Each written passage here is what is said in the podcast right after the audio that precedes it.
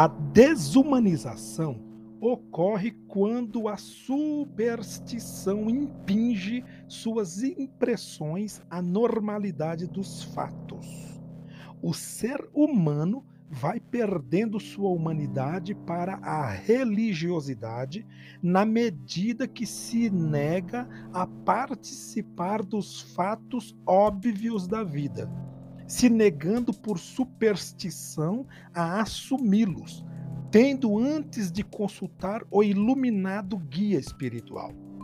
O perigo é atribuir à superstição o controle do óbvio, anulando a responsabilidade pessoal, acreditando em presságios tirados de fatos eventuais, se entregando a falsos deveres com receio de que coisas fantásticas aconteçam, caso se negue a obedecê-los.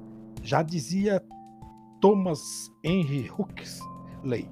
É o destino habitual das novas verdades começar com heresias e terminar como superstições.